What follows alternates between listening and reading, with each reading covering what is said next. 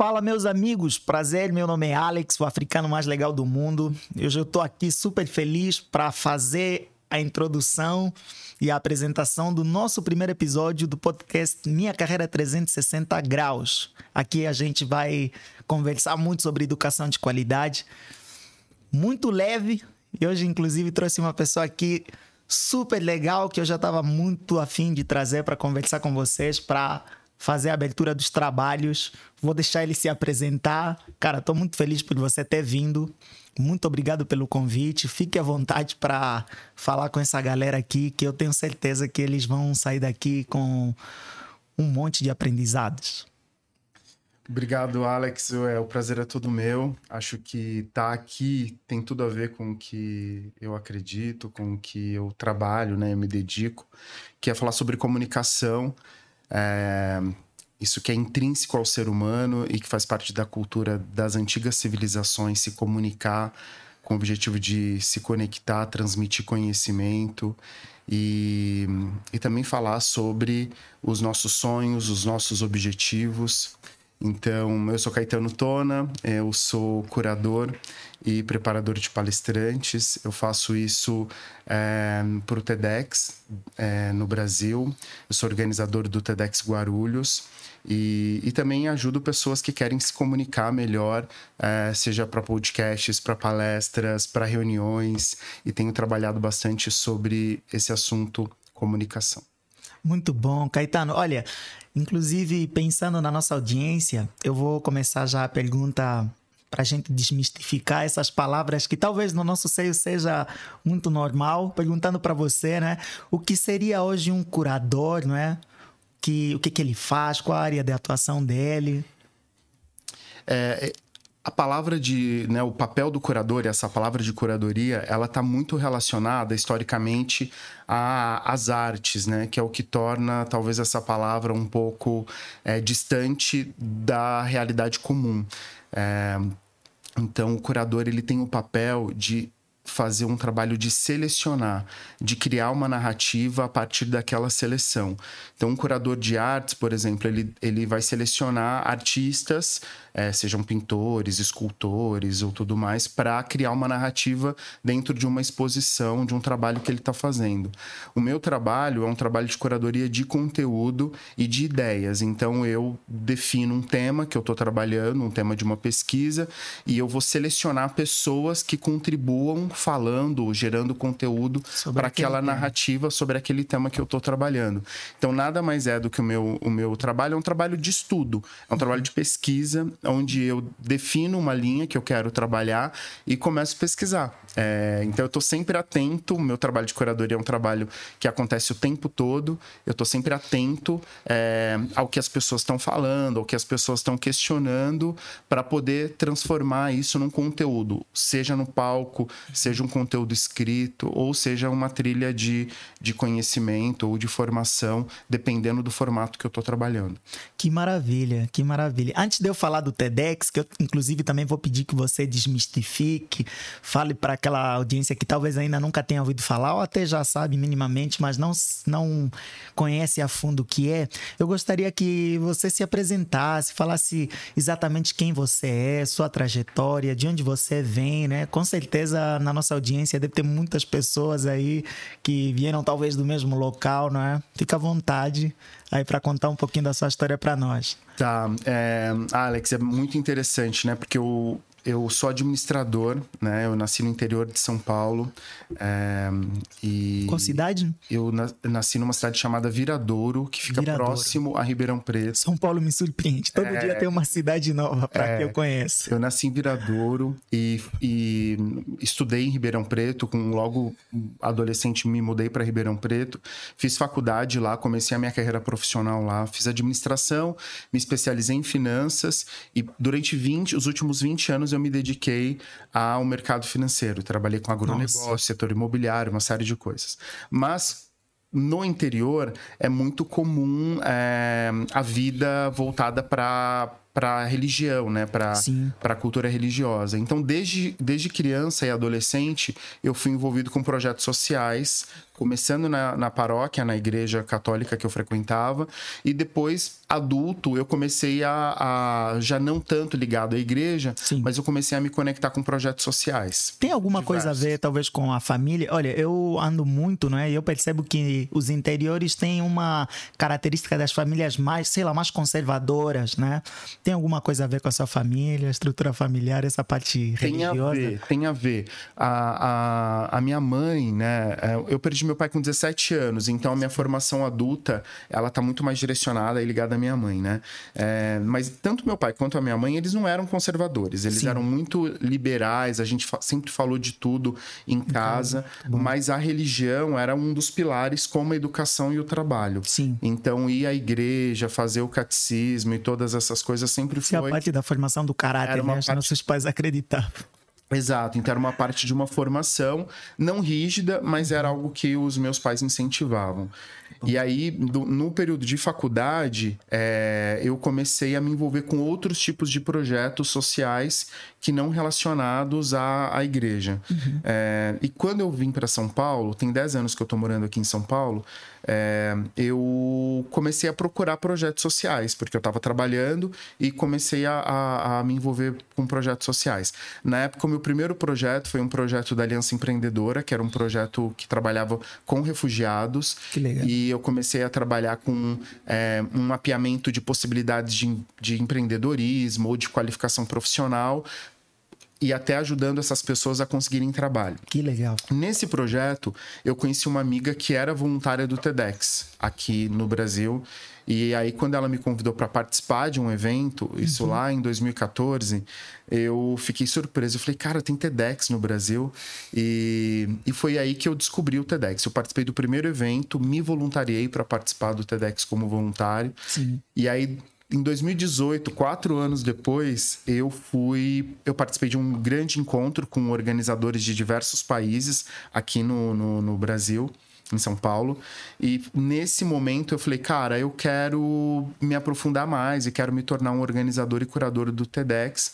Aí eu apliquei, tem todo um processo interno, uhum. apliquei para ser um para me tornar organizador. Eu fui aprovado, a minha licença foi emitida e isso lá em 2000 2018. Eu organizei o meu primeiro evento como organizador em 2020, porque aí veio pandemia, pandemia. e tudo mais. E, e aí, há um ano exatamente, eu tô me dedicando isso se tornou meu trabalho. Era um trabalho Sim. voluntário e virou meu trabalho. Sim. Então, o que eu acho que é importante dessa trajetória toda é que um trabalho voluntário, ele te conecta a pessoas e te, te conecta a muitas possibilidades. Foi o que aconteceu comigo. Sim. Então mudou a minha vida, porque eu mudei de perspectiva, passei a enxergar o mundo de uma outra forma Sim. e comecei a perceber que a minha carreira poderia ser outra que não aquela que eu me dediquei nos últimos 20 anos. É, então é, foi assim que eu me tornei um, um curador e Maravilha. preparador de palestrantes do TEDx. Inclusive, eu ainda vou insistir em dar uma segurada aí para nossa audiência falar sobre o que é o TEDx, né, o evento em si, para fazer uma pergunta até, inclusive, mais pessoal. Olha, eu conheci o Caetano tem alguns meses, talvez uns três ou quatro meses, né? Sim. Lá no, no hub de inovação onde a gente trabalha, no Learning Village. E o Caetano é uma pessoa de muito fácil comunicação, né? E eu fico me perguntando sobre essas pessoas que têm essa facilidade em falar. Você nasceu já. Nasceu não, né? Quando era mais novo, você já, já sentia essa facilidade em conversar com as pessoas? A comunicação sempre fez parte da sua vida ou deu um determinado tempo que você meio que mudou a chave? Talvez por algum aprendizado ou por. A, sei lá, por algum, algum obstáculo, né? Alguma coisa mudou a chavinha na sua cabeça, te tornou assim ou você sempre foi? Eu sempre fui e sou ainda uma pessoa tímida. Eu sou tímido. Eu, eu sempre fui uma criança uh, e um adolescente meio nerd, assim, de estudar, de ler, e nunca fui uh, uma pessoa que procurou se comunicar, assim, não, Sim, não foi aquela criança que espontaneamente queria estar tá falando e chamar a atenção para si. Mas eu me lembrei recentemente que, inclusive, na minha formatura da pré-escola, eu fui orador da turma. Eu me lembrei isso recentemente, estava na casa da minha mãe, vendo fotos e tudo mais, E, e, e, durante esse processo da, que eu tive na igreja, envolvido Sim. com voluntariado, é, foi, foi lá que foi a minha maior escola, porque lá eu liderava e me comunicava. E hoje ainda, o, que, o que me convida né, e me, e me provoca a querer me comunicar é é a causa que eu estou representando. Então, falar sobre um determinado assunto que eu acho importante é o que me motiva a querer me comunicar. Mas eu, eu também sempre estudei, Alex, sobre comunicação, sobre comunicação não violenta. É, eu estudei nos últimos anos, eu tenho amigos e amigas que trabalham com isso, que são especialistas nisso.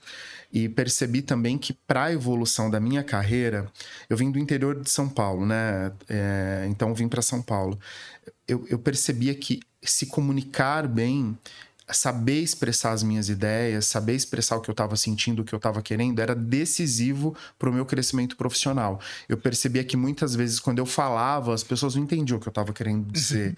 o meu vocabulário era diferente, eu não, não tinha as mesmas referências. Problema do africano aqui. Os mesmos Todo exemplos. é, eu não tinha estudado nas mesmas universidades. Aquela coisa de muitos termos em inglês, né, que se usa Sim. muito em São Paulo. É, lá em Ribeirão Preto, onde eu comecei a minha carreira, não era tão assim, né? Ainda mas então, agora no mundo corporativo, né? As startups, né? É, usam. Seguem uma linhagem de algumas palavras em inglês. É, é so, ainda sou crítico com relação a isso. Sim. Porque acho que a linguagem, a comunicação, ela tem que ter como objetivo conectar as pessoas. Acessibilidade, inclusive. Acessibilidade. É. Então, bom, você era tímido, mas quando precisava, você era claro, né? Quando precisava, eu falava. Eu nunca, nunca me recusei. Sim. Sabe aquela frase, vai com medo mesmo? Vai com medo Era mesmo. mais ou menos isso. com medo, com vergonha. É que a gente tem sempre vai. a ideia de que aquela pessoa tímida talvez não, não se comunique bem. E às vezes a comunicação é clareza, né? Os pontos. Inclusive as pessoas costumam conectar, uh, falar, ah, ela, ela, é grossa, ela não tem uma boa comunicação. Não, eu, eu, eu, inclusive, trabalhava numa faculdade, trabalhava com uma menina que era relativamente tímida, ela falava quando precisava, mas sempre que ela falava, ela não deixava nada solto. Os detalhes que ela dava eram completamente uh, amarrados um no outro, né? Ela tinha uma clareza em informar. Isso era legal, isso me chamava atenção. Tem um livro que eu, ah, quando, eu, quando eu me mudei para São Paulo, eu trabalhei 10 anos, né, numa, uhum. numa, empresa, e esse livro eu ganhei de presente quando eu saí dessa empresa, Sim. que era o Poder dos Quietos. Poder dos Quietos. Poder dos Quietos. Vá anotando aí, olha, sinceramente, tudo que vem desse cara é assim, valiosíssimo, de verdade.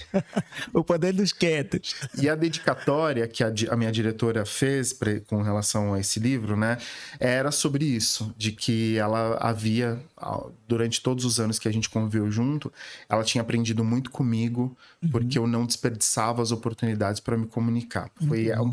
palavras dela, né? Sim.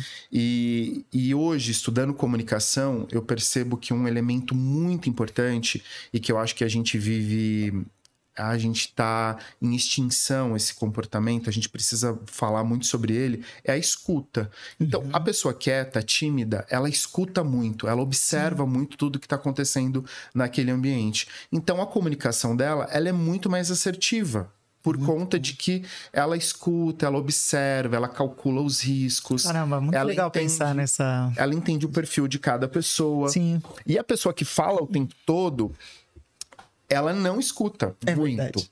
Ela, Verdade. às vezes, nem a si próprio. Esse, esse, é um problema meu. Inclusive, eu tinha levado. Vou, vou, vou, falar que eu tinha levado uma lapada de alguém, de verdade. Porque há muito tempo, nas rodas de conversa, eu tinha um amigo que observava muito, né? E uma vez ele me chamou a atenção, falou: Alex, você já percebeu que, por exemplo, se eu falar para você, isso tá com a maioria das pessoas, acho que algumas pessoas, inclusive, vão se identificar. Quando eu falo assim, nossa, ontem eu tive uma dor de cabeça, a outra pessoa, ela não escuta, né? Assim, ao todo, ela o que vai falar em seguida é: Nossa, eu também tive uma dor de cabeça. Sabe? A gente tá sempre querendo trazer, inclusive, alguma coisa para, sei lá, confrontar. A gente não, não tá aí para só escutar, entender a dor do outro, tá sempre disposto a falar também em cima, né? É. Tive é. uma dor de cabeça. Eu também tive uma dor de cabeça semana passada, foi horrível. Pedi um emprego. Nossa, eu também já tinha ficado desempregado. Né? A gente tá sempre predisposto a é, falar. Tem, tem, duas coisas que a gente faz muito no automático, que é quando a gente tá ouvindo alguém falar sobre algo, que é o que você falou agora, esse exemplo que você deu, a, a, a nossa resposta é sempre falar de si e não Sim. perguntar mais para saber mais sobre a outra sobre pessoa. Ou se é uma, uma, uma conversa é, mais persuasiva, onde tem algo sendo negociado, Sim. a gente, quando está ouvindo a outra pessoa, a gente já começa a elaborar a nossa resposta.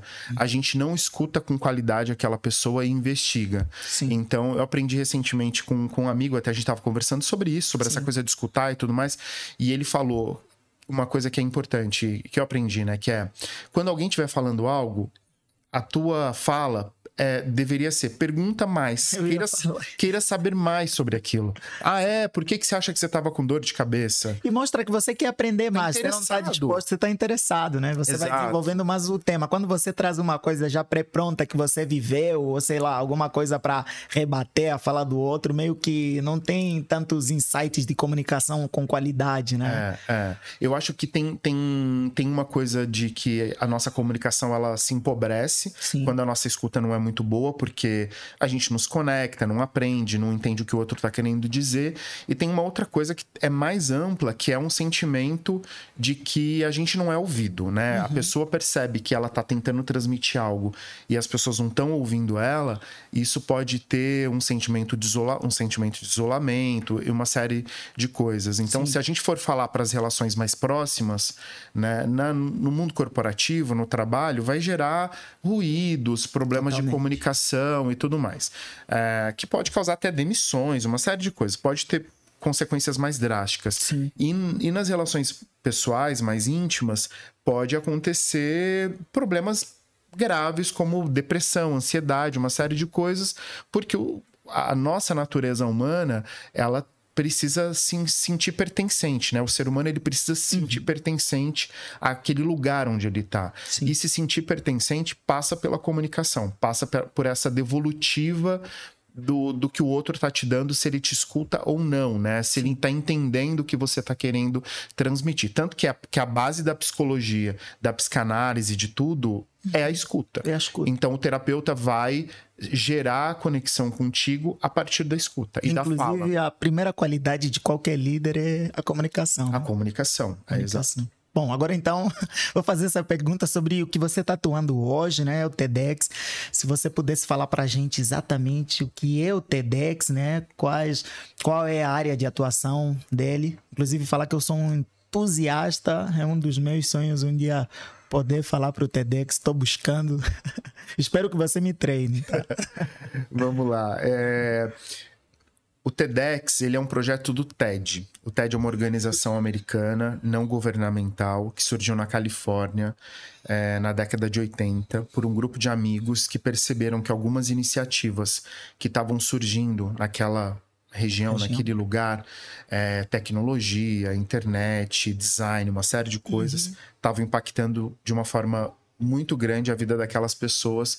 E esse grupo de amigos pensou de que forma que a gente poderia levar essas ideias para o maior número de pessoas. Melhor comunicar. Para né? que as pessoas pudessem ser impactadas também por isso. Foi Sim. assim que surgiu a conferência TED. Uhum. Essa fórmula deu muito certo. E eu assisto muito, tem uma forma muito humana de comunicar as coisas, né? Tem. Por exemplo, quando alguém tá, tá falando de alguma mudança, até por intermédio da tecnologia, tem uma forma humana. É muito diferente é. da. O TED, o TED tem um método, né, para gerar esse conteúdo, para preparar, que isso está muito relacionado com o que eu faço que é muito diferente dos outros eventos. Então, o TED, um palestrante que vai para o palco do TEDx ou do TED, ele pode passar um ano sendo preparado pela equipe do TED, sim, sim. porque a gente vai trabalhar com pesquisas, com fact-checking, né? Que é checar uhum. os dados, os fatos, as informações que aquela pessoa está trazendo. É, então tem um trabalho muito focado na qualidade daquele conteúdo e depois no formato, na, no palco, na expressão, na fala e tudo mais. E aí o TEDx, né? O TEDx ou TEDx, todas as pronúncias estão corretas, ele é um projeto do TED, que uhum. foi um passo dois, né? Que foi, bom, devem haver, com certeza, outras ideias a serem espalhadas pelo mundo todo, não só aqui. Então o TED acrescentou a letrinha X, a palavra TED, uhum. no sentido de multiplicar Plural. a conferência TED. Ah, tá, do X e, mesmo. Exato, de X, de multiplicar. E aí, o, o, e aí surgiu o TEDx. Uhum. Então hoje são milhares de, de eventos que acontecem no mundo No todo. mundo todo. É, todos os países do planeta já receberam pelo menos uma edição de um TEDx. No Brasil, a gente tem diversos TEDx acontecendo, desde grandes capitais como São Paulo, ou cidades grandes como Guarulhos, Campinas, Salvador, Brasília, Uhum. Belo Horizonte, é, Rio de Janeiro. E até cidades pequenas, como Serra do Mimo, na Bahia, no norte da Bahia, que é uma cidade bem pequenininha, onde tem um TEDx acontecendo. Precisa exatamente ser um palestrante para ter que participar no, no, no TEDx? Não, de forma alguma. Como eu te disse, né? A gente tem um, um processo de preparação. A gente Sim. leva e acho que todo profissional gosta de desafio. Eu adoro convidar alguém para o TEDx que nunca palestrou, que nunca falou. Então, não necessariamente precisa ser um palestrante. Ah, o slogan do TED, que também é o do TEDx, Sim. ideias que merecem ser espalhadas, ela tem tudo a ver com aquilo que a gente leva para o palco. Então, quando a gente convida alguém para ir para o palco, a gente não pensa quem é a pessoa, a gente pensa qual é a ideia que aquela pessoa vai levar. Então, a gente foca na ideia que vai para o palco e não na pessoa. Se essa pessoa tem habilidades, ela vai ser treinada. Se ela não tem habilidades, ela também vai ser, Vai ser treinada. Então, a gente vai colocar aquele conteúdo e aquela apresentação alimentação é, no formato TED. Sim. Por quê? Porque também tem um tempo limitado. As palestras, por regra do TED, Acho só que eu ia falar, um ano, até um ano para ser preparado para ir para até quanto tempo? 15? 18 minutos 18 a minutos. regra. Mas na Sim. prática, hoje, a gente tem feito palestras de 10, 12, no máximo 15 minutos. Sim. E no próprio livro do Chris Anderson, que tem um livro chamado TED Talks, que o fundador do, do, do presidente do TED é um dos fundadores, é, escreveu falando um pouquinho dos bastidores e da, da missão que é o TED, né? Ele fala sobre isso. Quanto menos tempo você tem no palco, mais tempo você precisa para se preparar. Que legal, que legal, que legal. Então, hoje, basicamente, o seu trabalho tá em Guarulhos, inclusive, hoje o foco, né? Você tá em São Paulo. Se eu quiser hoje ser um TED, por exemplo, um TEDx, me perdoa, ah, qual seria o procedimento, passo a passo, que é para que eu entrasse mais ou menos? Tem uma lista de inscrição, tem... Tem. Eu sou organizador do TEDx Guarulhos. Estou em Guarulhos hoje, mas eu faço curadoria e preparação de É palestrantes. um processo seletivo? Para vários TEDx no Brasil e fora do Brasil também. Que tá? legal. Eu faço, por exemplo, o TEDx Moçambique, que é o TEDx Beira. Muito bom. E tem um trabalho é, receptivo e proativo de cada curador, normalmente, tá? Cada organizador tem liberdade e autonomia para criar a- a- o seu processo de curadoria. Mas a maioria dos curadores, eles são acessíveis. Sim. Então, a dica que eu dou para alguém que quer ser um TEDx speaker é veja qual é o TEDx mais próximo de você, porque porque o TEDx é uma comunidade, então Sim. é melhor que a pessoa contribua com a ideia dela para a comunidade onde ela está ela inserida. Que Então, se ela mora em Guarulhos, ela pode falar comigo. Sim. É, se ela mora em São Paulo, ela vai falar com a Helena. Se ela mora em Campinas, vai falar com o Mário.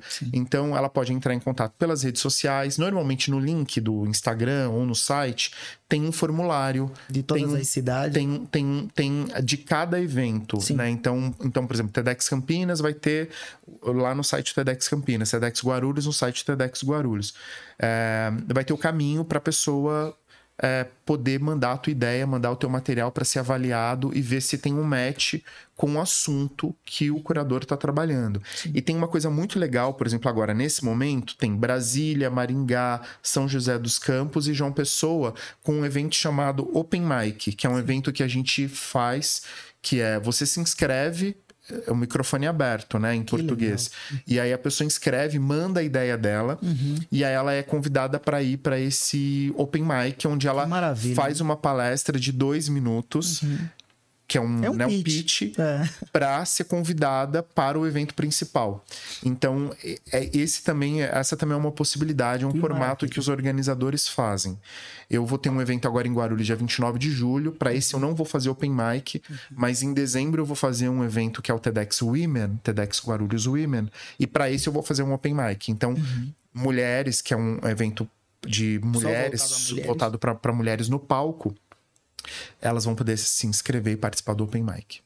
Que maravilha. Olha, eu, eu chamei aqui o Caetano porque, de verdade, eu não poderia avançar com todos os outros temas que a gente tem aí preparado para vocês, sem primeiro falar do mais importante, que é a comunicação, né? O nosso intuito aqui é falar sobre educação de uma maneira tranquila, leve, não é? Falar sobre carreiras, recolocação no mercado de trabalho, falar sobre os passos que a gente deve alcançar para certos postos, não é? Mas eu acho que a comunicação, para mim, seria exatamente esse primeiro sabe, esse primeiro aprendizado, né? Deveria meio que ser como uma regra. Então, a partir de agora, vou entrar um pouquinho mais fundo, né, no que realmente importa.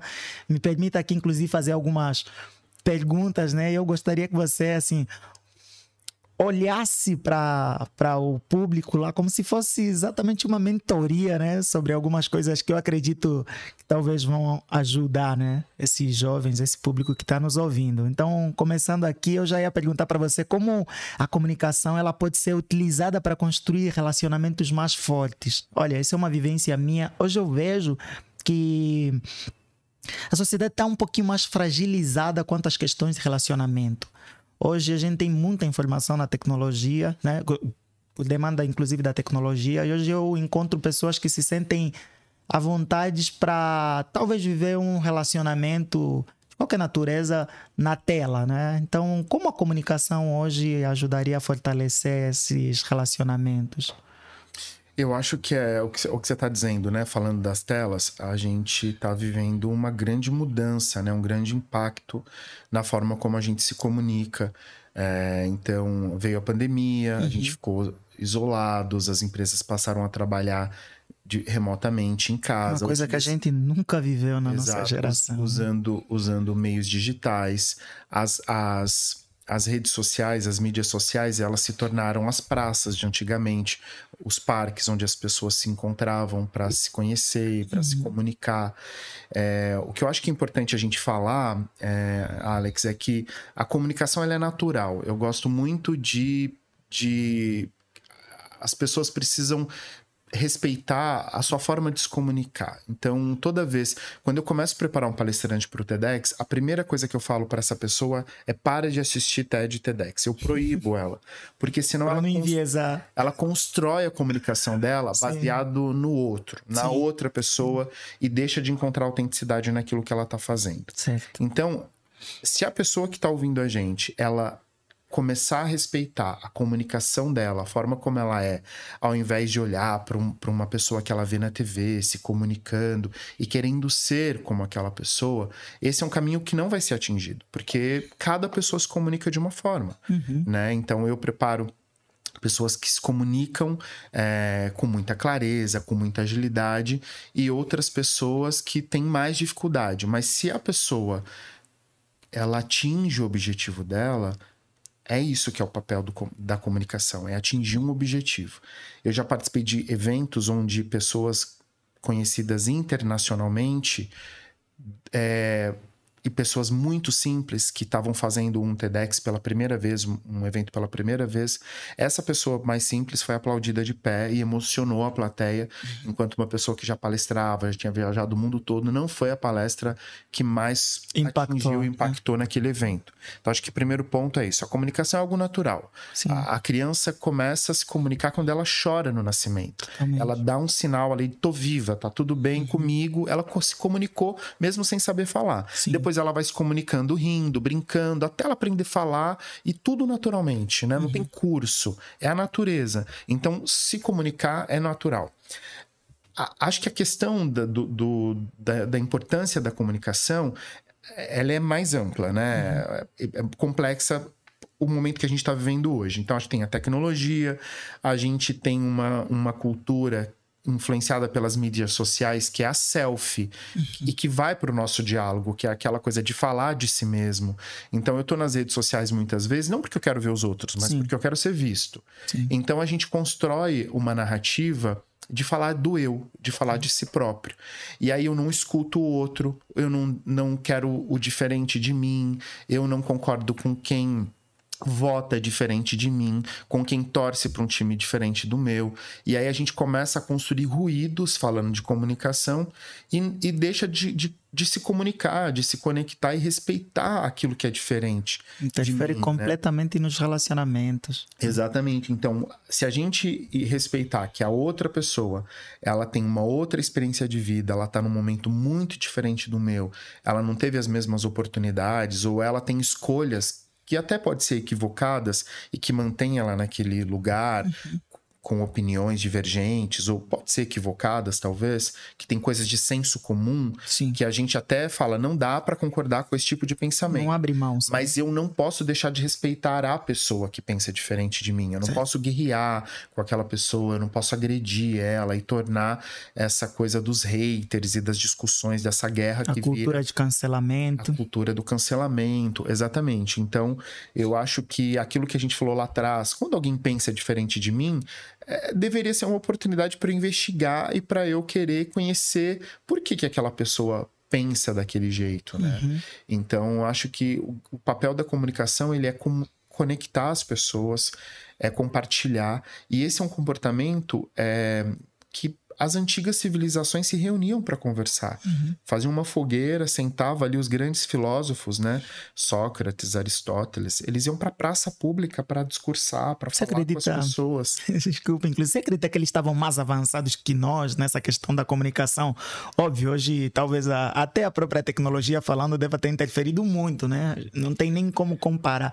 Mas será que eles eram melhor avançados, né? Que nós nessa, nesse quesito comunicação?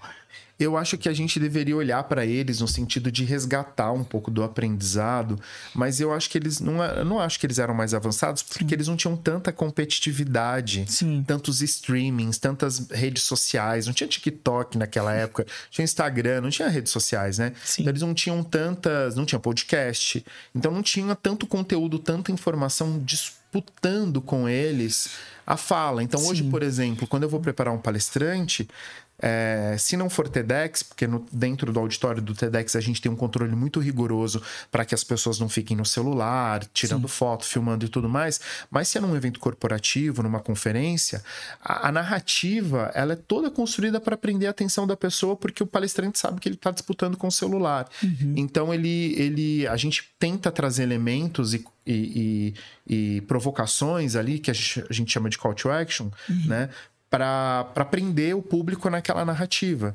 Então, eu acho que hum, o jogo tá difícil mesmo. A gente tem é que humanizar, né, entender que a tecnologia ela é interessante, é uma delícia, tem um monte de coisa legal, mas conversar e se conectar com o ser humano é, é muito interessante também. Olha, inclusive pegando o gancho dessa, desse quesito tecnologia, uh, como você acha que a tecnologia está mudando a forma de nos comunicarmos e como talvez trazer isso de uma maneira mais humana, né? A gente falou agora do problema, talvez explorar talvez aí uma ideia de melhora, né? De melhor uso, talvez da tecnologia. Como que você enxerga isso? Qual seria o conselho assim para o uso da tecnologia dentro da comunicação, né? Para que melhore?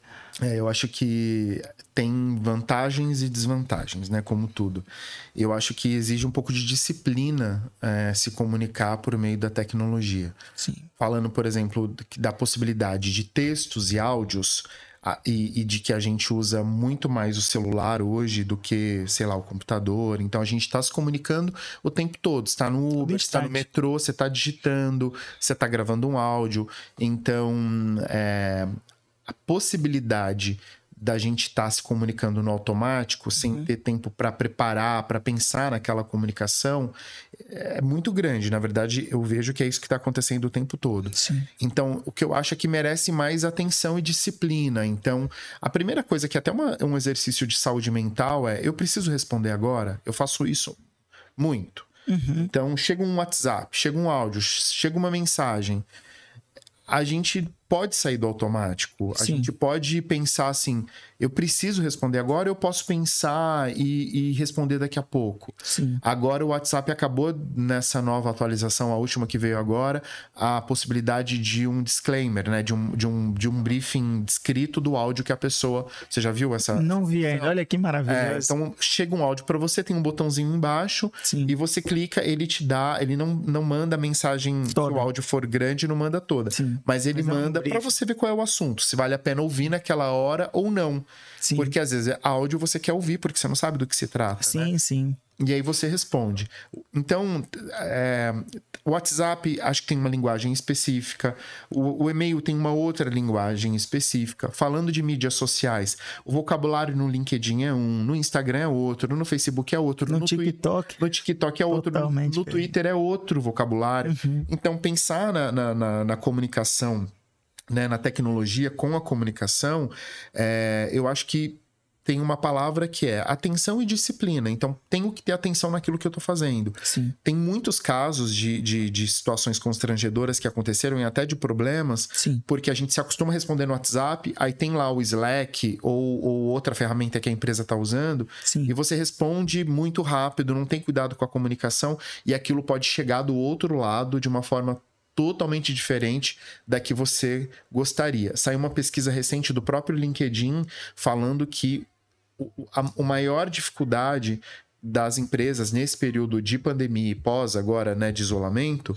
é a comunicação. Sim. Então, é, eu acho que merece um cuidado muito importante. A, a tecnologia veio para facilitar para trazer muitos benefícios, né? Eu me lembro quando eu era criança, eu escrevia carta para os meus tios, para os meus avós, mandava cartão de Natal, era uma, cara, demorava dias para a carta chegar, chegar, e depois mais dias para receber uma resposta, e quando a carta chegava, a realidade já era outra. Hoje não, hoje já mudou muita coisa. Né? É, então hoje você manda um WhatsApp, você faz uma chamada de vídeo, né? Você fica sabendo de tudo na hora. É. Então eu acho que veio para facilitar muito a nossa vida. Totalmente. Agora cabe disciplina para saber usar isso. Responsabilidade acima de tudo também, né? Exato. né? Ai, olha, como, como inclusive a, a comunicação pode ajudar a resolver conflitos no ambiente de trabalho? Eu, aqui tem talvez uma audiência de pessoas que estão buscando a primeira recolocação, ou aquelas pessoas que estão trabalhando. Eu ando muito e eu ouço pessoas falando muito, inclusive, desses ruídos que tem nas empresas. Ultimamente estava conversando com uma menina que trabalha num telemarketing e eu falei, e aí? Ela falou, eu odeio, eu odeio, não tenho uma boa relação com os chefes, não tenho uma boa relação com o cliente, não tenho uma boa relação com os colegas, estou sempre estressada, né?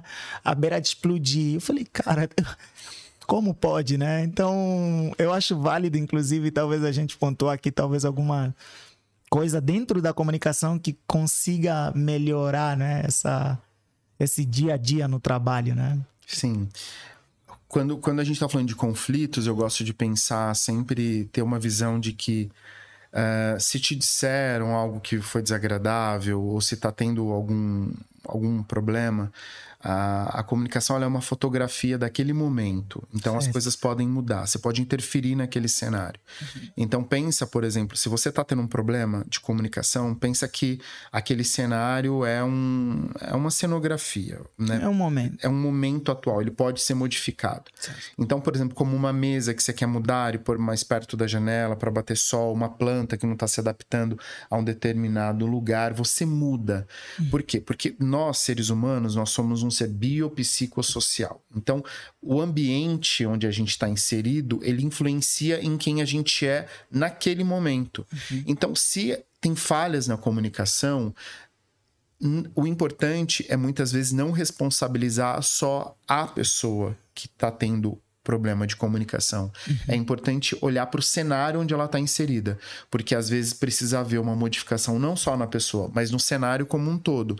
Então, às vezes a liderança está falhando, às vezes os canais de comunicação não estão falhando, e às vezes a gente, na correria do dia a dia, a gente não tem tempo e disposição de investigar. É muito mais fácil responsabilizar uma determinada pessoa por um problema do que né? distribuir, exato, a responsabilidade. Então, e tam, então acho que esse é um, é um ponto mais, mais amplo. O outro ponto é escuta. Sim. Se você investigar, a maioria dos problemas de relacionamento vão estar voltados para a escuta, a qualidade da escuta. Então, é, melhorar a escuta influencia. E a outra coisa também que é uma cultura, a gente falou um pouquinho disso ainda, é, é uma cultura nossa, é de que numa conversa a gente precisa convencer o outro a pensar como a gente. Ou tem que alguém, numa discussão, alguém ganha e alguém perde. Então eu acho que se. Fomos ensinados assim. É, então se for numa conversa, não necessariamente alguém precisa convencer a outra pessoa a pensar igual. Você pode Sim, sair talvez, divergindo da é. conversa. É, só respeitar, talvez. E né? respeita, né? tipo, ok, ela pensa isso, eu penso isso, e Sim. tudo bem. Saímos, vamos respeitar os nossos pensamentos divergentes, né? É, e, e, e numa discussão, a discussão ela deveria ser uma oportunidade das pessoas trazerem os seus pontos de vistas e apresentarem, né? Então não tem ganhador e não tem perdedor.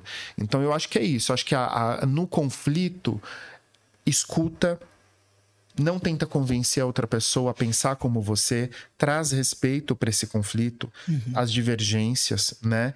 E tenta olhar para o cenário porque normalmente nós estamos reproduzindo uma fala que não é só nossa, ela também é das circunstâncias e do cenário onde a gente está vivendo, né? Muito, muito importante isso. Mas isso não significa que ao ouvir você precisa uh, levar para si a ponto de se prejudicar, né? Eu, eu, tinha muito esse problema. Eu ouvia muito e eu não. Não é um quesito até de me opor, mas eu levava aquelas coisas comigo e inclusive me fizeram mal para a saúde, né? Uh, é legal talvez ouvir e tentar num outro momento mais calmo resolver. Eu vivi há bem pouco tempo numa das empresas onde eu trabalhei uma experiência muito bacana quanto à comunicação, porque já existe, né? Mas lá era feito de uma forma fidedigna. Eles chamavam uh, no bullshit. Eu não vou falar aqui o nome da empresa, mas eles já sabem, provavelmente esse era um dos pilares. Então acontecia uma coisa aqui agora, as pessoas se isolavam primeiro, né? Relaxavam, respeitavam, né? Estavam no momento, depois chamavam para conversar, mas era uma conversa muito franca e tinha abertura para você colocar os seus pontos, poder divergir. E, e, isso me ajudava muito olhar no olho, por exemplo, do meu líder e falar: olha, eu acho que você está errado, e colocar todos os meus pontos e dar a chance dele também colocar o outro contraponto, né? Sem ter humilhação, era, era exatamente essa forma horizontal. Então, talvez trazer essa, essa forma de agir para o ambiente de trabalho pode, inclusive, ajudar né, a mediar esses conflitos. Eu acho que isso deve partir das lideranças, colocar essa essa, esse no bullshit sempre, né? E não deixar estourar. Não tem como, por exemplo, hoje eu falar com você de uma maneira grossa pelo momento e ficar repetindo isso a todo tempo. Aconteceu, esfriou, chama mais tarde, explica o seu ponto, o que te fez sentir triste, quais, quais são os seus contrapontos, ou então pedir desculpa, errei, desculpa. Sim. A próxima eu tento melhorar, não é? Sim. Eu, eu acho importante pensar que as empresas. É ainda mais que isso está relacionado à questão da saúde mental, Sim. que é um assunto que preocupa muito, né? Sim. É, elas precisam criar ambientes seguros, que isso que você está dizendo é a empresa criando um ambiente seguro para você poder se expressar, falar o que você sente, se comunicar, né? Acho que isso é super importante. Sem revanchismo, né? Sem revanchismo. Muito tempo a gente tinha medo de talvez comunicar alguma coisa e ser mandado embora. É, é. é não pode ter, no, no ambiente seguro, você não pode ser é, punido, prejudicado por aquilo que você fala, né? Se você fala aquilo que, aquilo que você sente. É numa relação para ter confiança Sim. e para ela ser saudável, precisa ter isso, né? A possibilidade de você falar o que você está sentindo, trazer a tua opinião, ela ser acolhida e você não ser penalizado por isso. Muito bom. Olha, eu vou caminhando aqui para o final. Poderia ficar aqui conversando com você o tempo inteiro. Eu vou fazer uma coisa aqui diferente. Vou deixar um free mic. É isso no TEDx? o nome é Free Mic. Vou deixar aqui um free mic para que você olhe aí para nossa audiência e fale como como a comunicação os ajuda, né, em qualquer esfera da sociedade onde eles estejam inseridos, como usar a comunicação a favor, né? Independente da idade, da profissão, né? Independente das, da, das circunstâncias que estejam vivendo, como a comunicação consiga ajudar ele, você como um especialista. Vou deixar esse momento aí para que você fale for free para eles. Uh, que desafio, mas eu acho que uma coisa que eu percebo muito da nossa cultura de brasileiro é que a gente valoriza e acredita muito no improviso.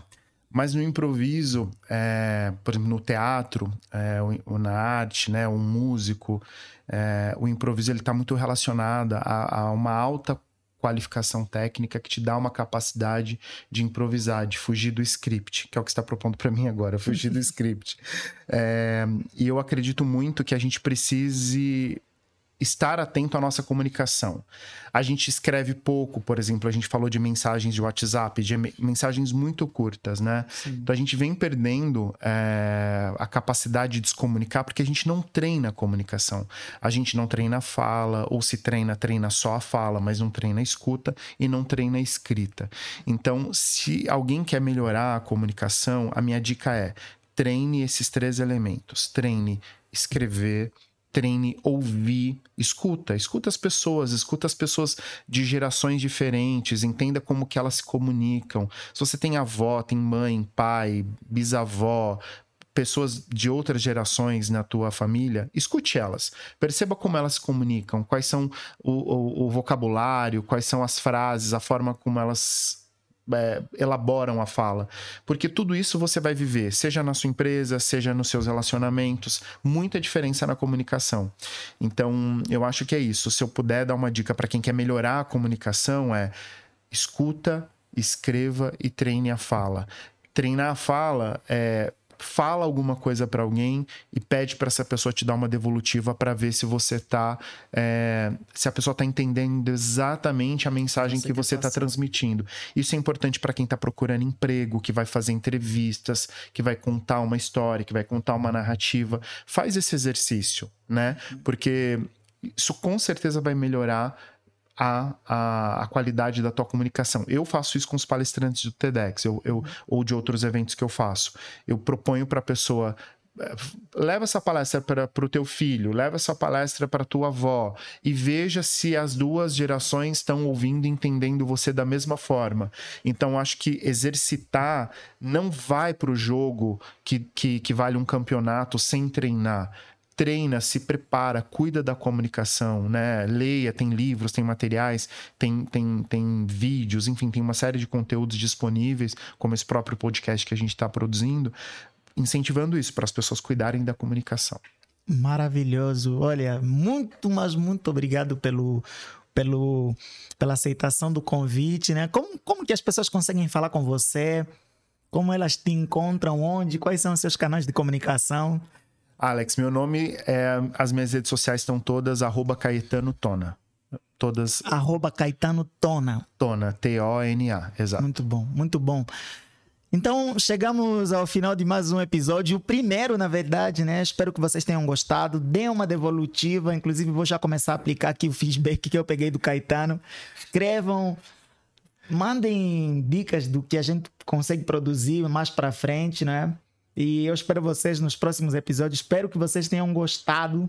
É isso. Meu, minha carreira 360. Tamo juntos.